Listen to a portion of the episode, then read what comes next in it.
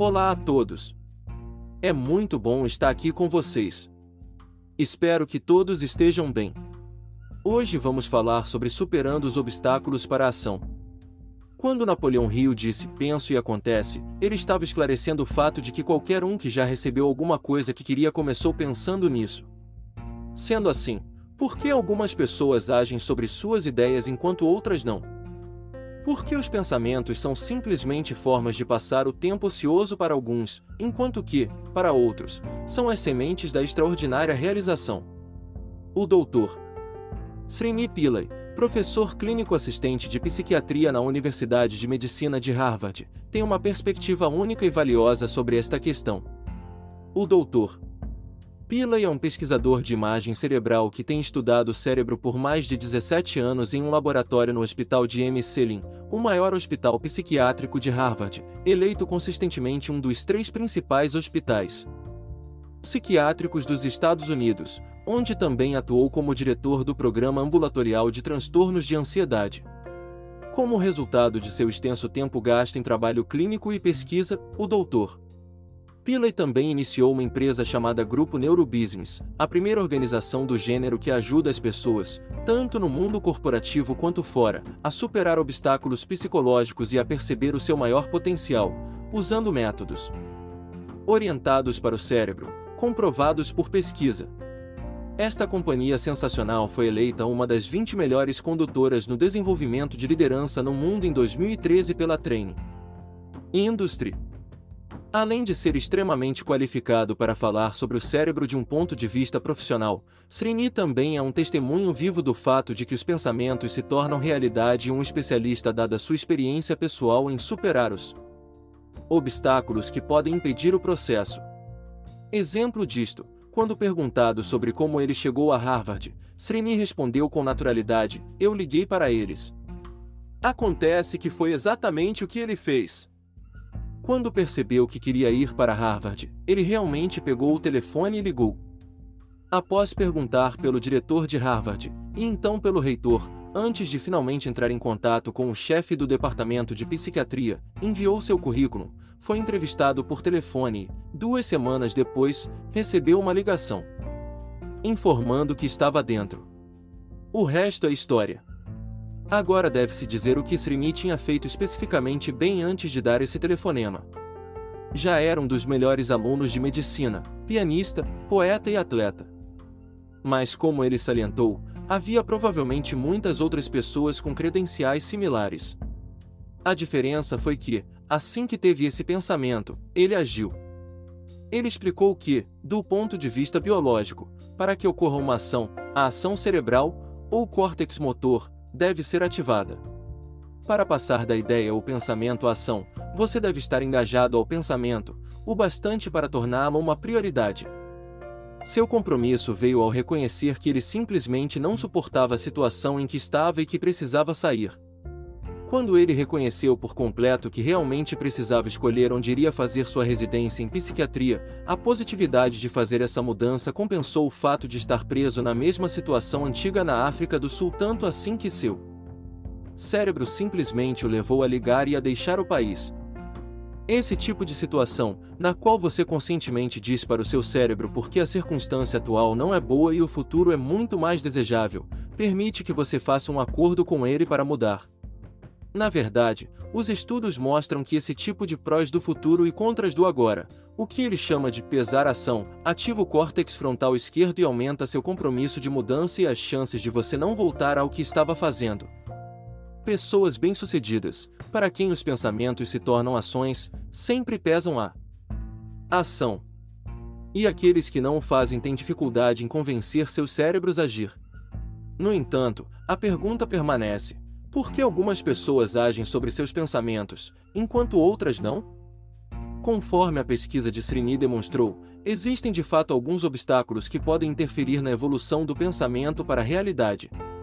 A boa notícia é que, para cada um desses obstáculos, há também um método facilmente aplicado para superá-los. Para começar, Srini apontou um sutra antigo, truísmo, de os Yoga Sutras de Patanjali, que afirma que o desejo e a sua realização são contínuos, separados apenas pelo tempo e lugar. De acordo com Srini, Para reduzir a distância entre os dois, simplesmente temos que nutrir as condições certas em nossos cérebros para agir. Uma das principais razões pelas quais alguns não agem sobre seus pensamentos é que eles negligenciam para mudar seu entendimento no objetivo mental desde o início. O momento em que uma pessoa bem-sucedida tem um desejo, ela começará a se comportar como uma pessoa que já realizou esse desejo. Por exemplo, pessoas bem-sucedidas que desejam ser bilionárias começarão a pensar como se já possuíssem os bilhões reais muito antes. Se você quer se tornar um médico ou um dançarino, você tem que pensar, sentir e trabalhar como um, antes de se tornar um. E a única maneira de chegar lá. De acordo com Srini, há muita ciência do cérebro para testar esta perspectiva. Neurologicamente falando, os pensamentos são impulsos ou padrões elétricos no cérebro. Nós os experimentamos em palavras ou imagens, mas são simplesmente elétrons que fluem em um circuito. Este circuito do pensamento deve se conectar ao fazer ou ao circuito de ação, para que os pensamentos se tornem realidade. Ele faz isso com mais facilidade se nós imaginarmos já no objetivo, porque efetivamente, nossa imaginação programa o GPS do cérebro com um destino. Quando isso acontece, o cérebro então mapeará a rota para este destino. Porque, então, muitas pessoas se imaginam em um cruzeiro, mas nunca conseguem viver isso. Ou imaginam estar apaixonados pela pessoa perfeita, mas nunca conhecem ninguém? Ou sonham com o dia em que podem perder peso e nunca conseguem? Segundo Srini, é porque existe uma maneira correta e errada de empregar a imaginação a serviço de um objetivo. Pense em atletas experientes, disse ele. Os cientistas estudaram seus cérebros e sua psicologia há anos e descobriram algumas coisas incríveis. Quando as pessoas se imaginam levantando pesos mais pesados, elas conseguem. Quando elas se imaginam nadando, aumentam a flexibilidade das articulações. Os exemplos não têm fim. Mas há uma fórmula para imaginar. As pessoas que agem usam esta fórmula, enquanto outras desistem de forma prematura porque perdem a confiança. Atletas experientes raramente perdem a confiança devido ao imaginário que eles aprendem a usar. Dois tipos de imaginário e isso são os melhores para aumentar a confiança desde o início, imaginando a superação da adversidade ou seu avanço, e imaginando executar sua ação mais temida, exemplo. O saque no tênis ou uma tacada no golfe, impecavelmente. Não é a imagem de segurar o troféu no final o que aumenta a confiança, mas a imagem do progresso, de ganhar de virada. Algumas pessoas, depois de ganhar confiança, ficam ansiosas quando começam a imaginar que estão em direção a seus objetivos. Então elas param de imaginar prematuramente. Estudos mostram que a imagem real faz a diferença. Quando você imagina na primeira pessoa, ativa o cérebro com mais força, mas também causa mais ansiedade.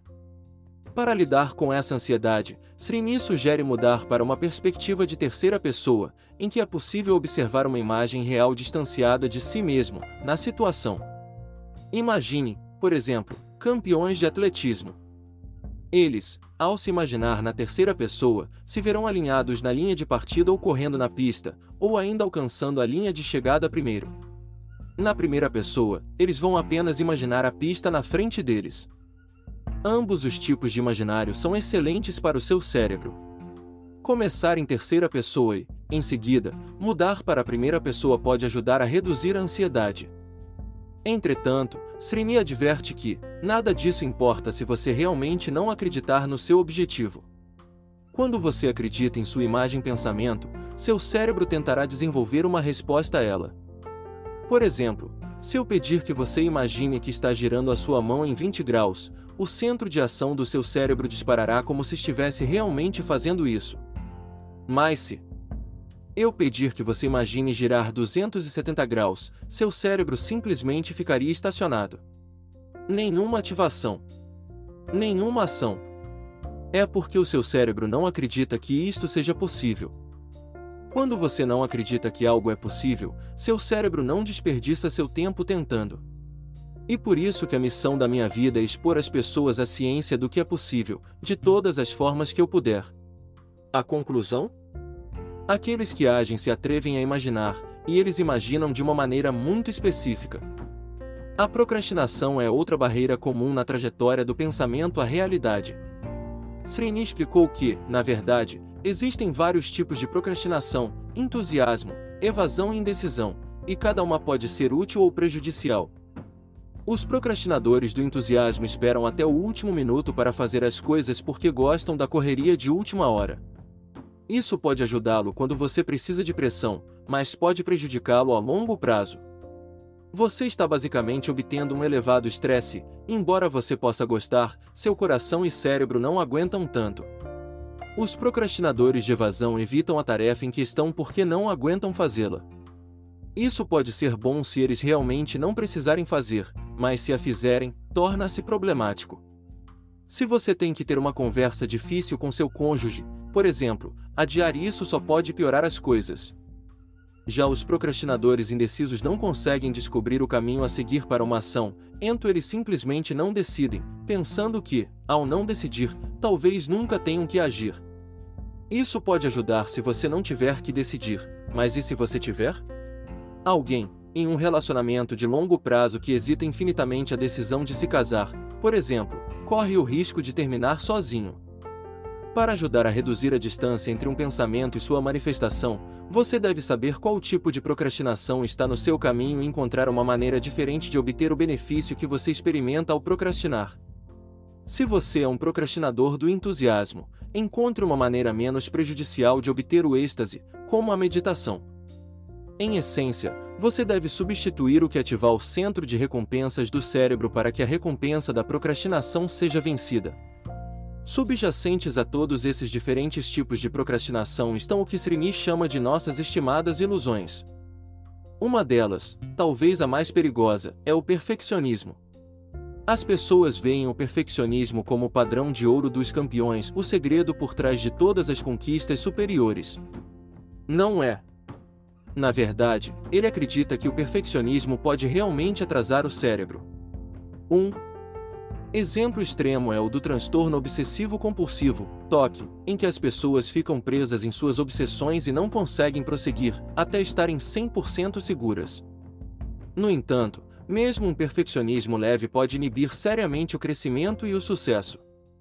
Se houvesse uma coisa que eu pediria para as pessoas perderem para permitir que os pensamentos se tomassem as coisas que são, diz Srini, seria o perfeccionismo. Nós realmente precisamos entender mais profundamente que os campeões e as pessoas bem-sucedidas são assim porque não estão presos em seu perfeccionismo. Além de ser ótimo, eles também se recuperam mais rapidamente. Se você é alguém que sai do trilho ao tentar perder peso, então você pode parar de tentar completamente, em vez de acabar com seu objetivo ou mudá-lo. Se você falhar ao alcançar seu objetivo, redirecione, redirecione, redirecione. A recuperação envolve aprender rápido, perdoar a si mesmo e seguir em frente. Se você quer que seus pensamentos se tornem realidade, concentre-se em aprender a arte da recuperação. E tão importante quanto excelente. O perfeccionismo é uma ilusão que o atrasará e impedirá que você alcance seu objetivo. Quando você se perceber sendo perfeccionista, pergunte-se se você está usando tempo suficiente na prática da recuperação. Por mais de 17 anos, Srini estudou o medo no cérebro. Ele também viu centenas de pessoas para quem o medo tem sido um sério obstáculo para a realização e a felicidade. As pessoas pensam que é tudo controle do pensamento, e não é. O fato é que, se estamos estressados e com medo, nossos pensamentos estarão fora de nosso controle e nunca se tornarão realidade. O estresse refere-se ao distúrbio da atividade cerebral coordenada que ocorre quando, por exemplo, você teve uma briga. Com seu cônjuge ou abriu sua caixa de entrada e deu de cara com pedidos e demandas impossíveis. As pessoas com quem isso acontece frequentemente fazem um acordo oculto com elas mesmas de que seu objetivo é simplesmente superar o dia. Elas até se convencem de que não têm pensamentos sobre o sucesso ou, se o têm, não têm interesse em que esses pensamentos se tornem realidade. Se você tem esse estresse então tem que passar por uma avaliação de desempenho, ou visitar seu sogro, ou encontrar amigos em um restaurante enquanto estiver em uma dieta, nenhuma redefinição ou reorientação o levará ao seu objetivo. De fato, tentar controlar seus pensamentos só piora as coisas. Então, o que você faz? Uma opção eficaz é praticar o que os cientistas chamam de introspecção emocional, e o que os médicos chamam de atenção plena. Simplificando, isso envolve colocar sua atenção em sua respiração e permitir que seus pensamentos sejam apenas a eletricidade que são, sem atribuir significado a eles. Faça isso por 20 minutos, duas vezes ao dia e você poderá realmente mudar a maneira como os neurônios conversam uns com os outros em seu cérebro, tornando-o muito mais propenso a cooperar na conversão de seus pensamentos em realidade. Outra opção é enfrentar o estresse. A chave aqui é transformar sua sensação de estresse de algo vago, esmagador e assustador em algo concreto e controlável. Perceba exatamente o que está estressando você. Escreva cada item no papel até que esvazie sua cabeça e não consiga pensar em nada mais. Pegue uma ou duas destas coisas, se puder, e então tente controlar seus pensamentos redefinindo ou reorientando. Uma vez que você o fizer, seus pensamentos escreva cada item em um. Poderão ser controlados o suficiente para reduzir sua ansiedade e reduzir a ativação em sua amígdala, ou o centro de ansiedade do cérebro, e então se tornarão realidade. Você também precisa ter certeza de que está articulando seus pensamentos de forma a possibilitar que o seu cérebro atue sobre eles. Como disse Rini, precisamos pensar nos pensamentos como blocos de construção. Eles precisam ser de forma e tamanho certos, para que possamos transformá-los no que queremos. Ele continua explicando que um pensamento, quando ocorre no início, é realmente uma intenção, e que existem dois tipos de intenções no cérebro: intenções de objetivo e intenções de execução. Intenções de objetivo são amplas, eu quero perder peso, ou eu quero ficar rico. Estes são excelentes pontos de partida, mas muitas vezes são muito grandes ou inespecíficos para que o cérebro faça qualquer coisa com eles. Você deve convertê-los em intenções de execução para que seu cérebro os transforme em realidade. Em vez de uma intenção geral de perder peso, por exemplo, enquadre o pensamento em termos específicos e direcionados, como: quero perder 2,5 kg este mês, indo à academia na segunda e sexta-feira, todas as semanas, às 8 horas da manhã. Quando você surge com pensamentos como este, eles se tornam incríveis blocos de construção para os seus objetivos, e o cérebro se torna muito mais cooperativo. Muitos estudos já comprovaram que as intenções de execução são superiores às intenções de objetivo, aumentando as chances de os pensamentos se tornarem realidade, especialmente se você fala sério e não apenas diz. Uma forma de dar mais força às suas intenções é transferir os pensamentos de uma lista de tarefas para o seu calendário, com um lembrete. O cérebro tem muito o que fazer em qualquer dia. Ajudando desta forma realmente fará com que ele lhe atenda e queira ajudá-lo a atingir seus objetivos. Se você achar que, apesar de todos os seus esforços, seus pensamentos ainda não estão fazendo progresso, pode ser que a sua mente tenha obtido exatamente o hábito oposto presa em um circuito que a mantém em uma rotina de não realização. Um renomado estudo realizado há muitos anos ilustra este fenômeno. Nele, um grupo de psicólogos se reuniu para observar o comportamento de crianças e notou algo estranho. Quando as crianças estavam em seus berços, elas brincavam com seus brinquedos e depois os jogavam. Elas começavam a chorar. Suas mães recuperavam o brinquedo e devolviam a elas. Elas batiam palmas e ficavam felizes. Então suas mães se viravam, e elas jogavam o brinquedo novamente. Os pesquisadores denominaram esse tipo de comportamento como compulsão de retenção, e ele é exercido em todos os tipos de cenários. Existem mesmo algumas evidências que sugerem que estamos programados para isso.